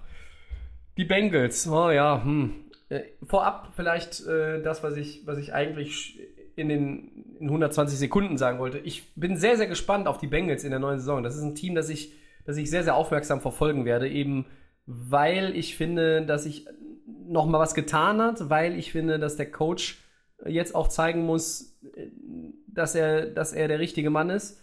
Und weil wir natürlich jetzt hoffentlich Joe Burrow in einer kompletten Saison sehen, ohne Verletzung. Ähm, bei den Bengals muss man ja ein bisschen auch mal auf die Historie blicken. Die haben 1990 das letzte Mal ein Playoff-Spiel gewonnen. Äh, ich glaube, der Quarterback hieß Boomer Esiason. Die Älteren werden ihn noch kennen und manch, ein, manch, manch einer von, von unseren Hörern wird ihn auch noch irgendwie kennen, weil er äh, natürlich auch im Expertenpanel sitzt bei CBS, glaube ich. Äh, ja, fünf Jahre in Folge eine Losing Season, Christian. 2020 war es 4-11-1. Äh, Burrow hatte gute Ansätze in seinem Rookie-Jahr. In Woche 11 gab es die Verletzung. Warum? Auch weil die O-Line natürlich nicht gut war. Wir haben es thematisiert. Ja. Und jetzt stellen sich für mich natürlich diese, diese üblichen Fragen und äh, die stellen sich die Bengals-Fans auch. Vielleicht gehen wir die einfach mal durch. Wie gut ist Burrow? Wie fit ist er? Dann geht's weiter. Wie gut ist die O-Line? Und ganz wichtig, ist die Defense verbessert? Ein bisschen was ist ja getan worden. Äh, Riley Reeve ist als Right Tackle dazugekommen. Sie haben mit Jackson Carmen einen Second Rounder investiert äh, für die Left Guard Position, der mutmaßlich da auch dann spielen wird. Ähm, dann hast du vielleicht der elektrisierendste Wide Receiver in dieser Draftklasse, Jamar Chase. Das weckt große Erwartungen. Den haben sie gedraftet in, mit ihrem äh, First Round Pick. Ähm, so, und das heißt, Brian Callahan hat in seinem dritten Jahr als Offensive Coordinator mehr Qualität in der Offensive. Gemeinsam mit Head Coach Zach Taylor steht er aber meiner Meinung nach auch schon unter deutlich mehr Druck. Primär natürlich lasse der Druck auf Taylor, er ist der Head Coach. Ähm, also, wie gut ist die Offense? Wie gut ist die O-Line? Wenn die O-Line stabil ist, kann Cincinnati, glaube ich, eine Offense werden, die, ich rede jetzt hier nicht über eine Top 10 Offense vielleicht, aber die wird jetzt auch nicht mehr unbedingt im Niemandsland irgendwo der, der statistischen Vergleich landen. Ähm, da ist Talent da. Joe Mixon ist ein guter Running Back. Ähm, wir haben äh, neben Jamar Chase natürlich äh, auch äh, Boyd und Higgins als Receiver, die jetzt auch nicht alles, alles allerschlechteste Kategorie sind. Und äh, von daher Offense, da muss ein bisschen mehr kommen. Aber die größte Baustelle ist für mich die Defense. Äh, und das ist in deiner eigenen Division wenn in dieser Division Baltimore und Pittsburgh spielen, Christian, die ja traditionell immer eine gute Defense haben, schon ein Problem. Und jetzt kommt ja auch noch äh, Cleveland um die Ecke. Die haben sehr, sehr viel auch in der Defense investiert. Free Agency und Draft. Äh, und ja, Cincinnati hat auch investiert. Aber würdest du mir widersprechen, wenn ich sage, Cincinnati hatte wahrscheinlich trotzdem die schlechteste Defense? Zumindest in der Division erstmal? Ja, ja, nein, haben sie. Also der, sie haben nicht so große Sprünge gemacht. Erstmal, man muss ja, du hast es ganz gut beschrieben, was sie jetzt schon versucht haben, was die Fragen waren. Aber wo kommen sie her? Ne? Sie haben äh, eine unterdurchschnittliche Offense und eine unterdurchschnittliche Defense. Ja. Ja, sie haben, sind unten mit dabei. Man kann sich unterschiedliche Statistiken angucken, aber die Offense war 28 oder 30, je nachdem, was man sich anguckt. Die, äh, die Defense auch äh, im letzten Drittel auf jeden Fall. Das heißt, man hat also eine Menge Baustellen. Es ist jetzt nicht so, dass das Team sagt, okay, das ist unsere absolute Stärke und hier müssen wir aufbauen oder äh, wenn wir nur eine bessere O-Line hätten, dann würden wir in die Playoff kommen oder es, uns fehlt nur der Pass Rusher. Nein, es ist ein Roster insgesamt, muss man leider sagen muss, wo Talent fehlt. Ja. So. Und gegenüber den anderen drei Teams in der, in der North stehen sie erstmal ein Stück zurück. Gegenüber Cleveland, Baltimore, Pittsburgh. So.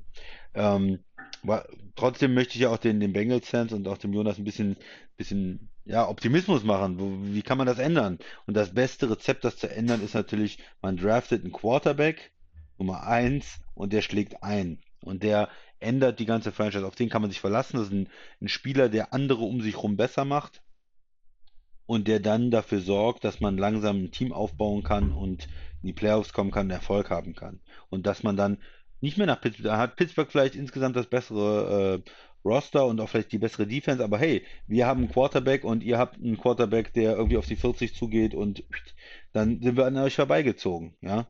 So, das könnte ja passieren. Oder hm, Baker Mayfield, ja schön, dann habt ihr Baker Mayfield, aber unser Quarterback macht andere wirklich besser um sich herum und äh, macht den Unterschied. Also wir haben hier einen, das ist mal übertrieben, einen jungen Peyton Manning und ihr habt einen Baker Mayfield, ja. Das Ja. ist dann ein Unterschied. Und das ist einfach die Hoffnung, die man in Cincinnati hat. Wir haben diesen Quarterback und der wird uns äh, nach oben führen. Das können Quarterbacks, ne? Die, die richtig guten, die richtig großen, die machen diesen Unterschied. So, was man jetzt braucht für so einen Quarterback ist, dass der nicht verletzt ist. Und so ein Quarterback, gerade junge Quarterbacks, ähm, wenn die über 40 Sacks kassieren in der Saison, oder als Team haben sie, glaube ich, äh, über 40 äh, Sacks kassiert, nicht alle davon hat ähm, Burrow äh, bekommen, weil er dann schon verletzt war. Aber das sind natürlich so Sachen, ähm, das ist, ist, ist grundverkehrt. Und deswegen haben ja auch viele getippt, dass sie, ähm, dass sie äh, Tackle nehmen, dass sie die O-Line verstärken. Das haben sie nicht gemacht. Sie haben diesen Wide Receiver genommen. Ähm, jetzt haben sie drei ordentliche Wide Receiver. Äh, Higgins letztes Jahr der Top Receiver gewesen. Äh, Boyd haben sie ja noch, äh, der ein guter Nummer 2 Receiver eigentlich ist und jetzt so in der Nummer 2, 3 Rolle eigentlich auch Mhm. optimal ist. Ähm, wenn diese drei äh, Wide Receiver dann zusammen ähm, spielen, also äh, Jamar Chase als, als Nummer 1 Pick jetzt in 21, Tyler Boyd und äh, T. Higgins, der ein Zweitrunden-Pick war, äh, da, das ist schon, das ist schon, schon top. Also da könnte äh, Burrow die richtigen Anspielstationen haben. Nur alle werden jetzt dahin kommen, er kommt von der Verletzung zurück. Hat er genug Protection, kann, kann das funktionieren in der, in der Offense. Und ähm, du hast erwähnt, ähm, Riley Reef dann als Right Tackle. Das ist ein Veteran, das ist ordentlich, aber das ist jetzt auch kein, ähm, kein Topstar auf der Position. Ja, das ist ein ordentlicher Right Tackle, aber me- mehr auch nicht. Und äh, das andere ist dann jemand, der Guard spielt als Zweitrunden-Pick. Okay, also sie haben versucht, da mehrere Ressourcen äh, mit die O-Line zu investieren. Ich habe das ja auch gesagt, wenn man den Wide Receiver ähm, in der ersten Runde nimmt, dann mehrere ähm, Versuche in der, in der O-Line zu machen. Sie haben in der vierten Runde noch einen Tackle gedra- gedraftet, in der sechsten Runde. Also das heißt, sie haben da verschiedene Sachen probiert, aber ich bin immer noch skeptisch, was die O-Line angeht, weil ähm, auch ähm, Williams, der Left Tackle, der in 19 gedraftet worden ist, der die ganze Saison verpasst Jonah hatte, verletzt, Williams, ja. ja, Ja. ähm, der muss ja auch erstmal sich beweisen Mhm. jetzt, ne? Ähm, der hat ja bis jetzt auch noch nicht äh, eine, eine Reputation, dass man sagt, der, auf den kann man sich hundertprozentig verlassen. Das ist ein absoluter Top-Left-Tackle. Das, das kann natürlich anders sein, wenn er weiter gut spielt, wenn ähm, die Rookies ein bisschen einschlagen, wenn man da zumindest ähm, vielleicht insgesamt dann zwei Starter findet, äh, zwei neue, dann geht das. Aber bis jetzt sehe ich eine Line, wo drei Spieler gleich sind wie im letzten Jahr und wo zwei Spieler dazukommen, einer ein Rookie, ein Zweitrunden-Pick, einer ein durchschnittlicher Spieler. Das ist für mich noch nicht, ähm, ähm, vielleicht noch nicht genug. Also, ähm, um das zusammenzufassen, Offense, Quarterback, der, der eine Menge Potenzial hat, der auch gut gespielt hat letztes Jahr, Right Receiver top, O-Line immer noch das große Fragezeichen. Da werden alle Fans hingucken. Und wenn er 20, 30 Mal gesackt wird, äh, in der Mitte der Saison werden die Leute sagen, hm, Ja. hätten wir nicht lieber den Left Tackle genommen. Ähm, und jetzt, um, um auf die Defense zu kommen, das ist ja die zweite große Baustelle, du hast es gesagt, ähm, was haben sie da gemacht? Und da muss man hinschauen, äh, denn der ja, Unterschiedsspieler, den sie jetzt geholt haben, als Free Agent ist ja äh, Trey Hendrickson von den Saints. Ja, Genau, also ich habe hab mir drei, drei. Editions aufgeschrieben für die Defense, Mhm. die mir aufgefallen sind. Defensive End Trey Hendrickson Saints, dann haben sie die Cornerbacks Chido, äh, Chidobe Awuzie von den Cowboys und Mike Hilton von den Steelers geholt. Das heißt, auf Cornerback finde ich äh, plus, äh, dass sie da ähm, äh, Ja, Trey Waynes haben sie ja letztes Jahr, ist, ist dazugekommen, glaube ich, von den, äh, von den, von den Vikings. Vikings. Ja, also das, sieht- das ist Früher. relativ, relativ solide, vor allen Dingen, oder sogar, wenn man sich andere Teile der Defense anguckt, sogar gut. Ja, aber äh, ja, du, du wolltest gerade bei Hendrickson ansetzen. Der hatte letztes Jahr eine gute Saison bei den Saints. Äh, der hat jetzt da auch natürlich so ein bisschen die Geldkarte irgendwie gespielt. Ne? Und ja, klar. so. Ist, Ist, ist, das ein, ist das ein Defensive End für dich, der. ist immer ein bisschen gefährlich. Ja. Der die, der die Bengals wirklich entscheidend weiterbringt. Der Rest der Defense sieht für mich nicht so gut aus. Mm, Ja, nee, ich glaube, ich glaube nicht, weil er bis jetzt in seiner Karriere ein guter Spieler ist, aber kein, kein Superstar. Er hat in einer, in einer sehr guten Saints Defense gespielt, hat das Stats ähm, ja auch bekommen, aber äh, er ist jetzt nie so auf ihn fokussiert worden dann in der Defense. Und ich glaube, er war ein bisschen underrated eher bei den Saints, äh, aber jetzt mit dem Vertrag ist er vielleicht ein bisschen overrated eher. Also man muss ja immer in, ins Verhältnis setzen. Ja, wenn ich, wenn ich jetzt sehe, Cap Number dieses Jahr ist 12 Millionen und insgesamt hat er ja einen, einen riesen Vertrag. Ich weiß, ich muss mal gerade mal gucken, was er insgesamt über die nächsten Jahre äh, verdient. 60 Millionen oder was, was er unterschrieben hat für vier Jahre. Ist, ähm, ist da ein bisschen viel für mich. Ähm, Ja, da schließe Ja, ich mich an. also das finde ich auch. Also, es ist- gute es- Saison bei den Saints, aber ich glaube, es, dieses Geld ist er nicht wert. ja, also wenn es dein zweitbester Edge Rusher ist, super. Wenn es dein Topstar und bester Edge Rusher ist, hm, Ja. hm, ist, Das- äh, ist, ist ein bisschen zu wenig. In der Ne? Line natürlich hier noch mit äh, dem äh, ehemaligen Cleveland Brown, Larry Ogunjobi, oder ich kann den Namen Ja. nicht aussprechen. Ähm, DJ dann hast Reader du von den DJ Reader, Sam. Hubbard sind da, also die Line hat jetzt, da ist noch Mike Daniels. Ähm, das ist okay, Das aber auch ein bisschen älter, Ja, aber es ist auch aber alles ja. nicht, es ist alles nichts, was dich vom Hocker reißt. Und ich habe das eben so ein bisschen auf die Division runtergebrochen, weil ne, Steelers Defense, Ravens Defense, das ist traditionell immer gut und ähm, und Die gegen die Browns spielst du zweimal. Und die Browns haben da echt, echt Talent, nachgerüstet, ne? Und die haben, ich Ja. finde auch, die haben mehr Talent. Und äh, dann bist du defensemäßig schon in deiner eigenen Division auf verlorene Posten. Und für, für, für mich ist es auch so, die Bengals, Christian, sind ja nicht so gebaut, um direkt von 4-11-1 in die Playoffs zu kommen. Ich glaube, es kann nur darum äh, gehen, schrittweise sich zu verbessern. Ja? Ich traue ihnen einen besseren Rekord als 2020 zu, da waren es vier Siege. Ja? Ähm, und ich sage das jetzt auch nicht vor dem Hintergrund, dass es eine 17-Spiele-Saison ist statt 16, sondern ich hätte jetzt auch gesagt, äh, ich traue denen auch sechs Siege zu, wenn wir eine 16-Spiele-Saison hätten. Also ein bisschen verbessert sehe ich die schon. Äh, ich sehe sie jetzt aber auch noch nicht unbedingt in der Region ähm, äh, knapp über 500 im Record. Oder weil genau das, was wir gerade jetzt angesprochen haben, ähm, du hast diese Moves in der Free Agency gemacht, du hast das Geld gehabt, du hast aber auch natürlich Spieler mit überdurchschnittlichen Verträgen geholt, die am Ende des Tages vielleicht einfach dann doch nur durchschnittlich sind. Oder ist das, Ja. zu, ist das zu, zu, zu scharf formuliert?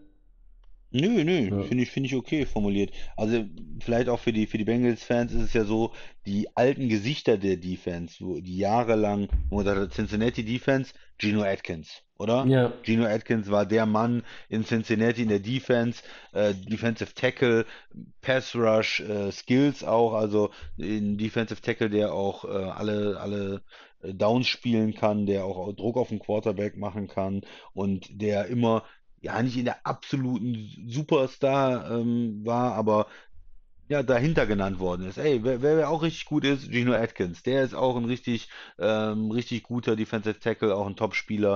Und wenn man dann so die Statistiken sich angeguckt hat, da war er vielleicht nicht ganz oben dabei, aber dann kam er dann irgendwo auf drei oder auf fünf irgendwo ähm, mit, mit rein, ne? Über die, wenn man vor allen Dingen über mehrere Jahre geguckt hat, was Pressure angeht oder Sex von Defensive Tackeln. Ähm, Jonathan Joseph der nicht- ne, in der der Secondary, der, mehr hat jetzt da. aufgehört übrigens, Jonathan- ne? Der war ja auch lange äh, Säule. Ja. Ist, ist nicht mehr da. Äh, ähm, Dunlap ist nicht mehr da, äh, der in Seattle, glaube ich, mittlerweile ist. Und das sind ja dann schon Unterschiede, ja, wo sich so eine Defense äh, ändert, wo die älteren Spieler nicht mehr da sind, wo natürlich auch ein neuer Coach letztes Jahr vielleicht gesagt hat, okay, mit den Spielern, ähm, ja, die werden nicht mehr Teil des nächsten guten Bengals-Teams sein, oder wenn wir mit ähm, Burrow in, in zwei, drei Jahren in die Playoffs kommen, dann werden die eh nicht mehr da sein. Und der hat schon angefangen, die so ein bisschen rauszuschieben. Das ist dann, glaube ich, auch bitter gewesen, äh, gerade für Gino Atkins. Ähm, ja, aber die Neuen haben auch noch nicht so viel gezeigt. Also ich, auch wie du das gesagt hast, wenn man so auf das Defensive Depth Chart guckt, sieht man nicht so viel Talent, dass man ja sagt, Mensch, in der Division kann man irgendwie was anderes sagen? Kann man sagen, dass es eine, eine Top-Defense ist oder da auf Nummer zwei? Ähm, da fehlt es einfach. Ein, ein, Spieler, der gut ist, den man vielleicht nennen muss nochmal, ist der Safety, äh, Jesse Bates. Der hatte drei Picks letztes Jahr und auch 78 Tackles. Sicherlich einer der Spieler, ähm, ja, der da in der, in der Secondary in, in Cincinnati ja.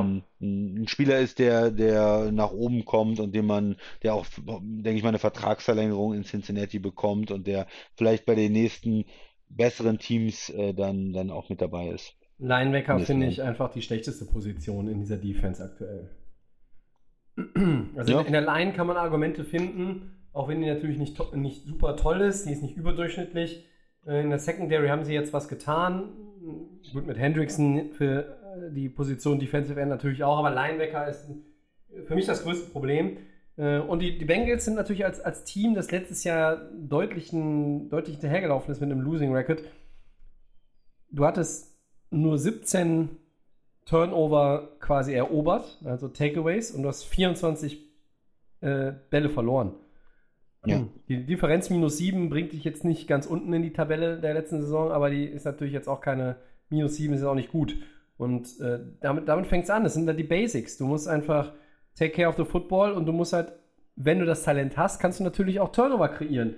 Und äh, das fehlt vielleicht noch. Aber wie gesagt, die Bengals sind kein Team, das dafür gebaut ist, von einer Saison wie der letzten jetzt den Quantensprung zu machen. Den, den sehe ich einfach ums Verrecken nicht in dieser neuen Saison. Es geht darum, sich ein Stück zu verbessern. Das, wie gesagt, traue ich hinzu. Und dann musst du mal schauen, was hast du nächstes Jahr? Was ist, was ist Free Agency äh, technisch möglich? Was ist im Draft drin? Dann musst du vielleicht mal auf Linebacker gucken. Ähm, und natürlich auch weiter die O-Line. Ne? Weil, ähm, so wie du das sagst, da kommen mutmaßlich jetzt drei Starter zurück oder drei Leute werden wieder starten, die letztes Jahr Starter waren. Ja. Hm, ja, hm. Wie das ausgegangen ist, wissen wir ja. ja mit Joe Burrow auf ja. dem Feld mit schmerzverzerrtem Gesicht und out for season. Und äh, genau das darf nicht passieren. Du äh, willst deinen Franchise-Quarterback auf dem Platz haben und nicht an der Seitenlinie oder im, im Krankenbett. Das äh, und ja, also das wäre Worst Case, wenn, wenn er wieder verletzt ist, wenn er nur ein paar Spiele machen kann, wenn er wieder raus ist. Das geht ja auch in den Kopf von so einem jungen Quarterback. Ja. Wenn er der Line nicht vertrauen kann, das führt dazu, dass man ähm, unsicher wird in der Pocket, dann schon Druck sieht, der vielleicht nicht da ist, noch mehr Fehler macht, verliert das Selbstvertrauen. Das kann auch schnell gehen und äh, das ist so Worst Case, äh, wenn die O-Line nicht für ihn hält. Da können da auch tolle Receiver rumlaufen, aber wenn er verletzt ist oder wenn er unter zwei äh, Defensive Ends begraben ist, äh, dann, dann bringt das auch nichts. Und das andere, was ich sehe, wenn so eine negative Saison kommt, Coaching Change, ja, dann wird ähm, der, der, der Head Coach gewechselt, dann wird das System gewechselt und diese Änderung, diese Unsicherheit, das ist auch nicht gut für eine junge Mannschaft. Wenn dann wieder jemand kommt und sagt, nee, wir spielen jetzt anders, wir haben ein anderes System, der Quarterback muss neu lernen, der kriegt einen neuen Off äh, Offensive Coordinator, in der Defense werden vielleicht ähm, Spieler gewechselt, wenn man dann auch sagt, der passt nicht zu uns oder ein neuer Coach das anders sieht. Ähm, das wäre genau mm, ja so eine Herangehensweise von schlechten Teams. Ähm, also das, das darf man nicht machen. Also mein Wunsch für die Bengals ist, äh, die O-Line hält irgendwo. Wir sehen einen Fortschritt äh, von, von Burrow. Man äh, schafft es, mehr Spiele zu gewinnen. Und in der Defense sieht man zumindest einige der Draft-Picks der jungen Spieler sich entwickeln und verstärkt die ähm, das Team dann auch und investiert auch was. Ne? Die Bengals sind auch gerne so ein bisschen ein günstiges Team. Ne? Die sparen gerne ein Mhm. bisschen, die geben nicht so viel Geld aus, haben auch noch ein bisschen Salary Cap über, dass da auch ein bisschen mehr investiert wird dann, um äh, Burrow zu helfen. Andere Teams haben, machen das, ne? Gerade mit einem Rookie Quarterback dann nicht im ersten Jahr, nicht im zweiten Jahr, aber vielleicht im dritten Jahr, im vierten Jahr, wenn er noch billig ist oder günstigen Vertrag hat dann zu sagen, äh, wie die Rams, komm, wir gehen jetzt mal um, wir geben auch mal einen Draft-Pick ab, wir wollen mal einen Veteran haben, wir bezahlen mal für einen Ramsey, ja, äh, also wir legen da mal ein bisschen was auf den Mhm. Tisch. Die Saints haben das jahrelang gemacht, in ihr Team ein bisschen was äh, rein investiert. Gut, das war jetzt kein Rookie-Quarterback, aber ne, du, du weißt, was ich meine. Klar, Äh, ja. und das ist bis jetzt bei Cincinnati nie da gewesen, ne? Äh, sehr konservativ, sehr vorsichtig, immer ein bisschen auf dem Geld am Sitzen. Äh, das wollen die Fans vielleicht dann auch mal sehen, ähm, wenn äh, Burrow jetzt wirklich viel zeigt nächstes Jahr, dass man da auch ein bisschen von, von ähm, ja, vom Owner her ähm, ja, mehr, mehr reinbuttert, ganz blöd gesagt. Das ist absolut richtig. Und was ja auch noch ein Thema ist, Joe Burrow, das war nach der Verletzung über lange Wochen und Monate eigentlich relativ safe. Der wird gar nicht zum Saisonstart fit. Jetzt war in den letzten vier, fünf Wochen zu hören, der ist on track von, vom, vom Zeitplan her, dass er das schafft. Und ich glaube, dass es eminent wichtig ist für die Bengals, den, den äh, Nummer 1 Overall-Pick der letzten Saison, dass du den vom Start weg hast.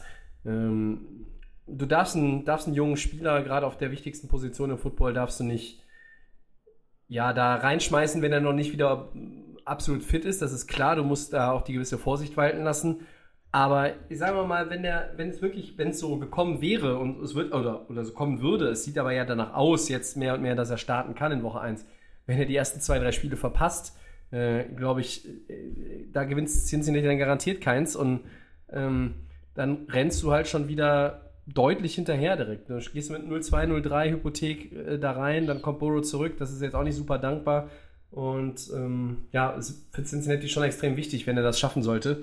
Äh, aktuell sieht es gut aus, aber ja, sind auch noch knapp drei Monate, bis dann Woche 1 wirklich ansteht. Und ähm, ja, ich hoffe, wir haben den Bengals-Fans und jetzt auch gerade dem Jonas nicht irgendwie hier äh, zu viel Negatives verbreitet. Ich sehe, oder ich glaube, da, das können wir, kann ich für uns beide sagen, wir sehen, sehen das Potenzial in der Offense. Du hast auf den Skill-Positions hast du, hast du gute Leute. Dein Quarterback hat letztes Jahr schon gezeigt, dass er äh, eine gute Rolle in dieser Liga spielen kann. Ähm, und ja, steht und fällt in Cincinnati runtergebrochen mit A der O-Line und B der Defense. Und ja, wird keine leichte Saison, aber ich würde sagen, der äh, Rekord wird am Ende mehr als vier Sieger ausweisen, Christian. Gibst du mir mindestens fünf, oder? Ja, Eher ja, ich glaube schon. Ja. Ja, ich bin ja auch ein, ich glaube ja auch irgendwo ähm, daran, dass sie einen Franchise Quarterback gefunden haben. Man, auch ein Punkt, was manchmal ein bisschen unterschätzt wird, sie haben ja auch einen neuen ähm, ähm, Coach für die O-Line. Und das sind auch manchmal so Sachen, ne? Auch Ja. in New England war das jahrelang ein großes Fund, einen sehr guten ähm, Coach für die O-Line zu haben. Ja, da, das ist vielleicht jemand, der aus einem ähm, ja, Right Tackle, der dann dazukommt, nochmal ein bisschen was rauskitzeln kann, den ein bisschen besser machen kann oder den Rookie schneller äh, reinzubringen als vielleicht jemand anders. Also Coaching darf man auch nicht unterschätzen, da haben sie, haben sie auch was verändert. Ja, mal schauen. Sonst wird es auch schwer für den Head Coach, ne? Das müssen wir auch immer wieder sagen. Äh, Die NFL, in den wenigsten Fällen hast du einen 10-Jahres-Vertrag ähm, für 100 Millionen. Äh, meistens ist es nach Gibt's zwei, das? drei Jahren, wenn da kein Progress ist. Das gibt es tatsächlich. Das gibt es? ja, ja. Echt? Wo gibt's denn, wo gibt's denn Ja, sowas? Nur die, die absoluten Top-Coaches, die So. äh, jede Menge Super Bowls schon gewonnen haben, die äh, kriegen sowas. Oder vielleicht auch nur einen. Weiß nicht. Sagenhaft. Super. Ja. Gut, Cincinnati wird vielleicht ein Team, das äh, in den nächsten Jahren in der Division richtig aufholt. Für dieses Jahr äh, sind wir da eher ein bisschen mit Fragezeichen unterwegs. So, dann machen wir Next Question für heute zu und kommen zu den Four Downs, Christian. Genau. Nach den Lions sind äh, nun auch die Ravens an Todd Gurley dran. Wo landet der Running Back denn, Tobi? Ja, ich hoffe, er landet überhaupt irgendwo am Ende und, und, und nimmt dann auch irgendwo ein Angebot an, äh, weil ich glaube, ähm, so einen hochdotierten Deal bekommt er nirgends mehr und auch ein One, One Year, Six Million Dollar äh, Ding oder was er in Atlanta hatte, das wird es auch nicht sein. Ähm, die Ravens haben ja mit J.K. Dobbins und Gus Edwards im Backfield zwei Leute. Ähm, über das Interesse der Lions hatten wir letzte Woche schon berichtet. Und ich finde aber, die Ravens haben gegenüber Detroit, wenn, wenn ich mir Swift und Jamal Williams angucke, sehe ich Dobbins und Edwards, eine subjektive Meinung, das schlechtere Backfield. Also könnten die vielleicht Gurley noch ganz gut gebrauchen, vor allen Dingen als, als dritten Running Back in einer, in einer Rolle, wo er jetzt ja auch nicht mehr jedes Down spielen muss. Ähm, rein sportlich ist Baltimore sowieso das bessere Szenario als Detroit. Baltimore könnte in den Super Bowl kommen. Also wenn sagt Christian geht und seinem Tipp von heute kommen die da rein. Ähm, also das könnte ganz gut passen. Äh, aber ja, schwierig. Äh, Todd Gurley wird irgendwo einen Deal unterzeichnen. Ich könnte mir aber auch vorstellen, dass es ganz woanders ist, weder Detroit noch Baltimore. Ich, ich wünsche ihm nur, dass er irgendwo unterkommt. Ja, du, hast schon recht, dass die Ravens vielleicht ein bisschen besser passen als die Lions. Ähm, ein Team, was ja sehr viel laufen will und auch einen dritten Running Back auf jeden Fall braucht, verschiedene Running Backs einsetzt. Ähm, du fandst die, die Lions Backfield fandst du jetzt besser Wenn als ich, Ravens? wenn ich Dobbins und, Dobbins und Edwards gegen Swift Ja. und Jamal Williams setze, finde ich die Hm. Lions einen Tick besser. Mhm. Ja, musst Ja, du, du musst dem ja nicht zustimmen. Nö, ja. Guckst mich jetzt gerade etwas fragend an, aber ja. Ja, Ja. Ich, ich würde sagen, die sind ungefähr gleich. okay. Ähm, wo landet er letztlich? Ja, Gurley, nicht so wichtig eigentlich. Von mir aus bei den Ravens, warum nicht? Ich glaube, das ist das. Also mein Gefühl sagt mir Ravens. Ähm, das wird irgendwie jetzt finalisiert. Zweites Down, Christian. Richard Sherman. äh, Entschuldigung. Eine Sache wollte ich noch sagen. Ja. Äh, Gurley kommt langsam in diese Des Bryant-Rolle auch rein, ne? Den du mir immer wieder hier vorsetzt, was ist mit ihm und so, so unwichtige Spieler, die keiner mehr kennt, äh, die dann noch irgendwie nochmal äh, warm gekocht werden oder so, ne? Also das ist äh, jetzt Watch out. Äh, Gurley, wenn er nochmal auftaucht, dann ist er der neue De Des Bryant. ja, wir können ja auch mal gucken, was Christian Heckenberg so macht, aber äh, Tja.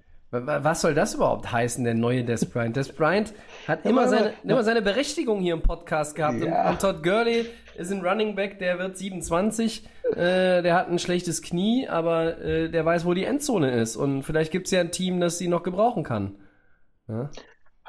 Ja, hatte Des Bryant nochmal irgendwie einen Impact in der Liga, nachdem er da irgendwie weg vom Fenster war?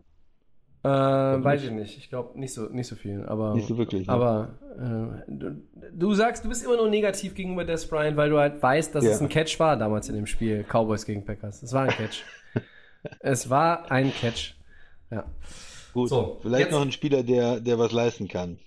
Todd Gurley oder der, der, der jetzt nein, kommt? Richard Sherman. Ach, der, der jetzt Der kommt. jetzt kommt. Ach so, ja. ja. Gut, vielleicht ist der der neue Des Bryant im Podcast. Richard Sherman, Christian, hat immer noch kein neues Team und sich bei einigen Angeboten offenbar zuletzt sogar mit hohen Gehaltsforderungen verzockt. Nun will er zu einem Contender. Super. Wenn nichts funktioniert und du keine 20 Millionen Dollar mehr kriegst, dann willst du zum Contender.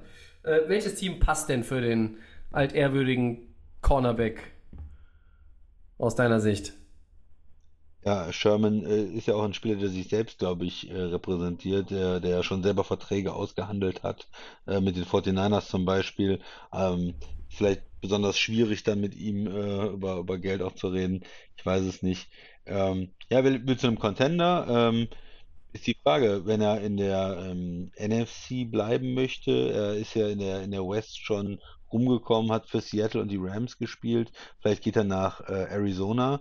Äh, die, da spielt ja nicht äh, Patrick Peterson nicht Der mehr. hat für die Rams Und- gespielt? Äh, sorry, äh, für die 49ers. Das stimmt, ja, für die hat er gespielt, das stimmt, ja. Ja. Äh, Rams hätte ich mich dran erinnert. 49ers, Ja. sorry. Ja, ja, nee, äh, Versprecher.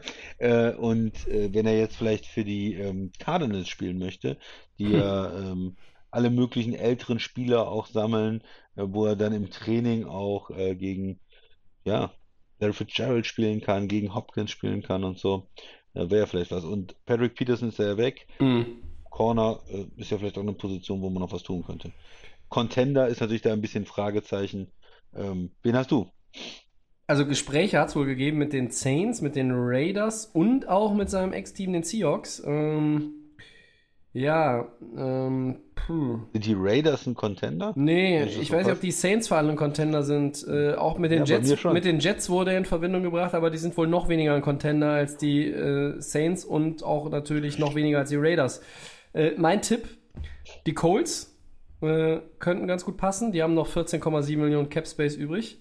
Oder die Browns. Wir sprachen eben davon. Die verbessern ihre Defense und haben sogar noch 20 Millionen, die sie ausgeben können. Äh, mit Denzel Ward und Rookie Greg Newsom auf der Cornerback-Position dann.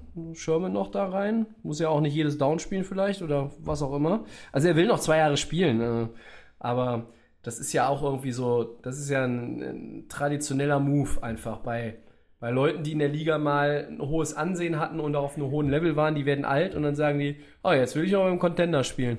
Ich will ja noch nicht aufhören, ich will aber zum Contender. Ja, äh, warum hast du nicht den 8 Millionen Deal von den Raiders angenommen? Ja, weil ich 12 wollte. Ja, und jetzt?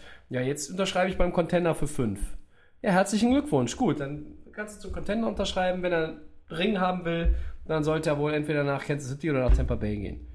Oder nach Buffalo. Ist ja, ist, sorry, ist albern, weil, weil diese Leute, äh, die müssen halt auch irgendwann mal über ihren eigenen Schatten springen, frühzeitig in so einer Offseason wie, wie jetzt. Die Offseason ist ja schon ultra weit vorangeschritten.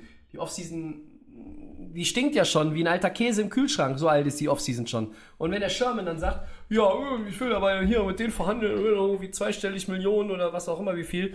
Ja, sorry, Alter, du bist 33, guck, wo du bleibst. Ich bin kein, kein Sherman-Fan, glaube ich. Also, ein ich, mag ihn ja. Ja, ich mag ihn auch. Er ist ein, er ist ein, absolut äh, spektakulärer Spieler immer gewesen. Er ist auch ein äh, sehr interessanter Charakter, ein Typ, der äh, ja, seine Meinung, Meinung sagt, hat. aber er auch äh, sehr reflektiert ist. Er sieht halt auch immer das große Ganze. Ich äh, höre ihm gerne zu, wenn er über, über Football redet, auch so ein bisschen über, über ja, abseits des, des eigenen Teams, generell Liga, Gegner und, und so. Ist er schon sehr schon sehr äh, clever einfach als Typ. Aber in dem Fall hat er sich meiner Meinung nach nicht clever verhalten. Ja? Okay. Drittes Down, Christian. Ja, dann mache ich mal weiter. Ein weiterer älterer Spieler, Le'Veon Bell sagt, Le'Veon Bell sagt, äh, ich trete eher zurück, als nochmal für Andy Reid zu spielen. Was machen wir aus dieser Aussage? Soll die ich Schnauze halten. Der soll die Schnauze halten und sich irgendwie empfehlen für einen Vertrag, wenn er noch in der Liga bleiben will, oder er soll seinen Helm an den Nagel hängen und aufhören. Was soll denn der Käse?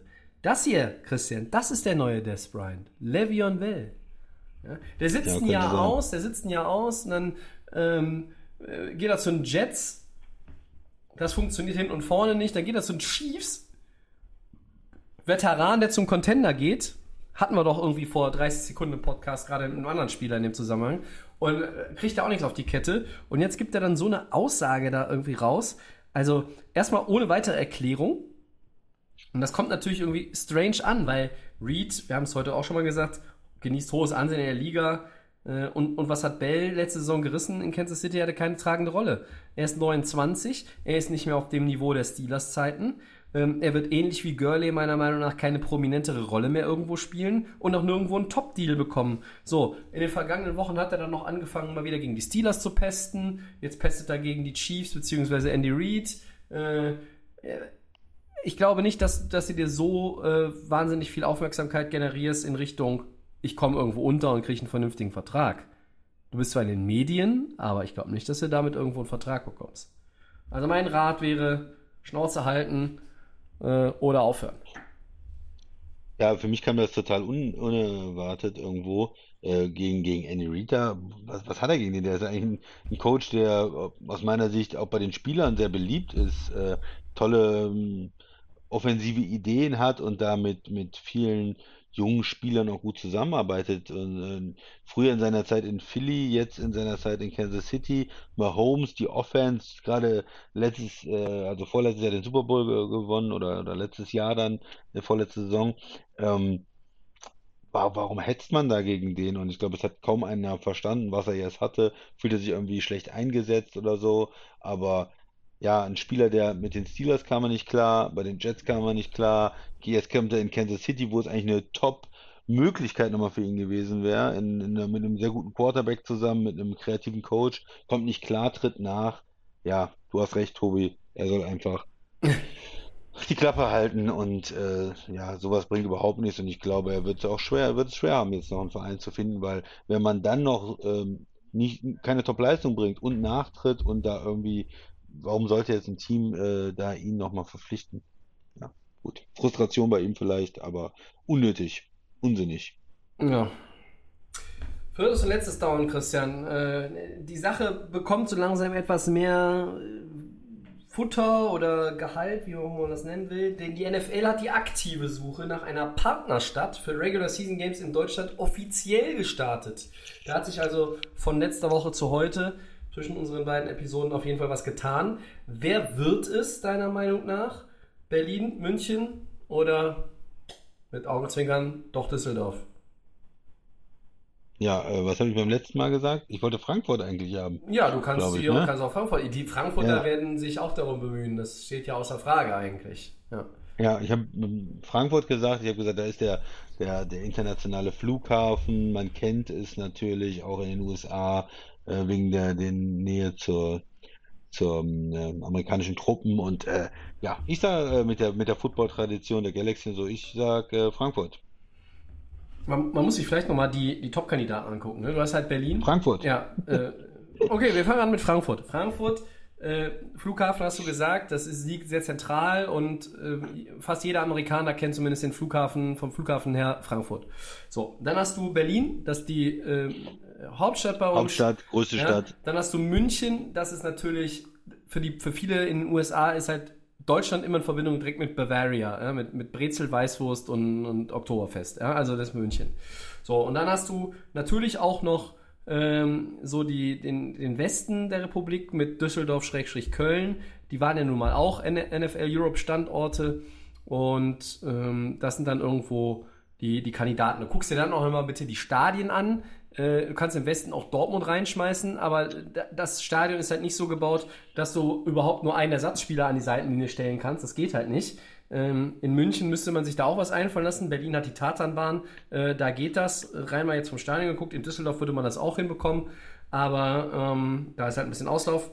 Ähm, ja, es geht ja darum, nicht nur für einmal, sondern es geht ja tatsächlich darum, um einen Standort, der dauerhaft, ähnlich wie London, eine Partnerstadt für die Liga wird und regelmäßig Regular Season Games hostet. Und das Zitat aus, äh, von Seiten der Liga, ähm, darf ich kurz nehmen, der Prozess dient dazu, potenzielle lokale Partnerschaften, die Stadiontauglichkeit und die Spiellogistik zu prüfen.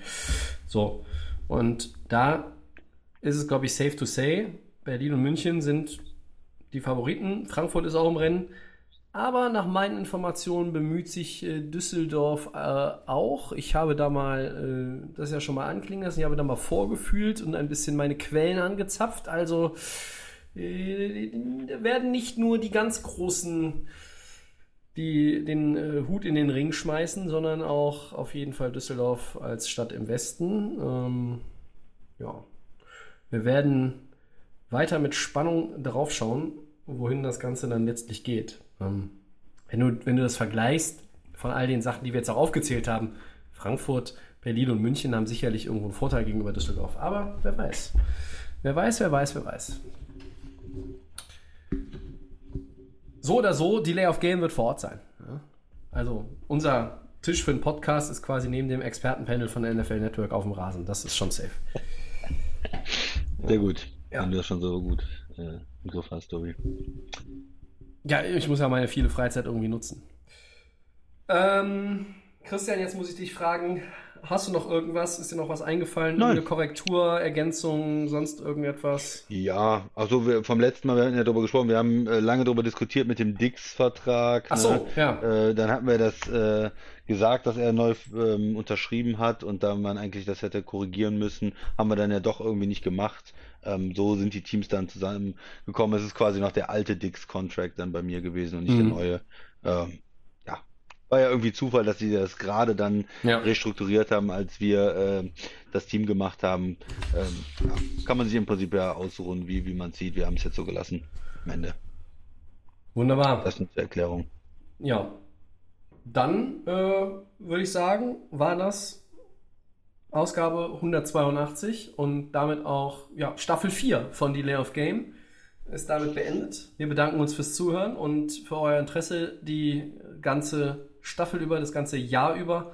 Das Podcast-Jahr ist ja immer so ein bisschen mit dem Break der Sommerpause dann abgerundet oder beendet. Christian, vielen Dank für unermüdlichen Einsatz, äh, auch heute. Ähm, Gerne. Ich weiß nicht, wie warm es bei dir ist. Hier sind gefühlt 34 Grad in der Bude. Gleich mal wieder lüften. Den Podcast, liebe Freunde, wie immer, alle Podcasts natürlich. Ne, ihr könnt auch noch mal ein bisschen aufholen. Ähm, habe jetzt die Tage übrigens jemanden äh, getroffen, der sagte, äh, ich habe äh, euch, die, euch beim Joggen gehört heute. Äh, ich sag, und? Jetzt hier die aktuelle Episode, Build Your Dream Team? Nee, nee, ähm, äh, Mock Draft. Ich so, ach, ja gut, das ist so ein bisschen her. Also, jetzt ist Zeit aufzuholen. Alle, alle Podcasts gibt's bei Soundcloud, Apple Podcasts. Zeitlos, Ja. quasi. Spotify, Das ist gut. Soundcloud, Apple Podcasts, Spotify und den geschätzten Kollegen von The Fan FM. Bei Facebook und bei Twitter könnt ihr uns auch trotz Sommerpause immer schreiben. At NFL. Bei Instagram sind wir delayofgame-podcast. Nächste Woche gibt es, wie gesagt, keinen. Den nächsten gibt es ja, Mitte Juli oder im letzten Juli Drittel. Das werdet ihr aber rechtzeitig natürlich hören. Das lassen wir uns noch ein bisschen offen. Jetzt ist erstmal ein paar Wochen Pause. Kommt gut durch die nächsten Sommerwochen. Macht das Beste draus. Genießt die Zeit, trinkt ein Bier oder auch zehn. Wir sind raus. Chao.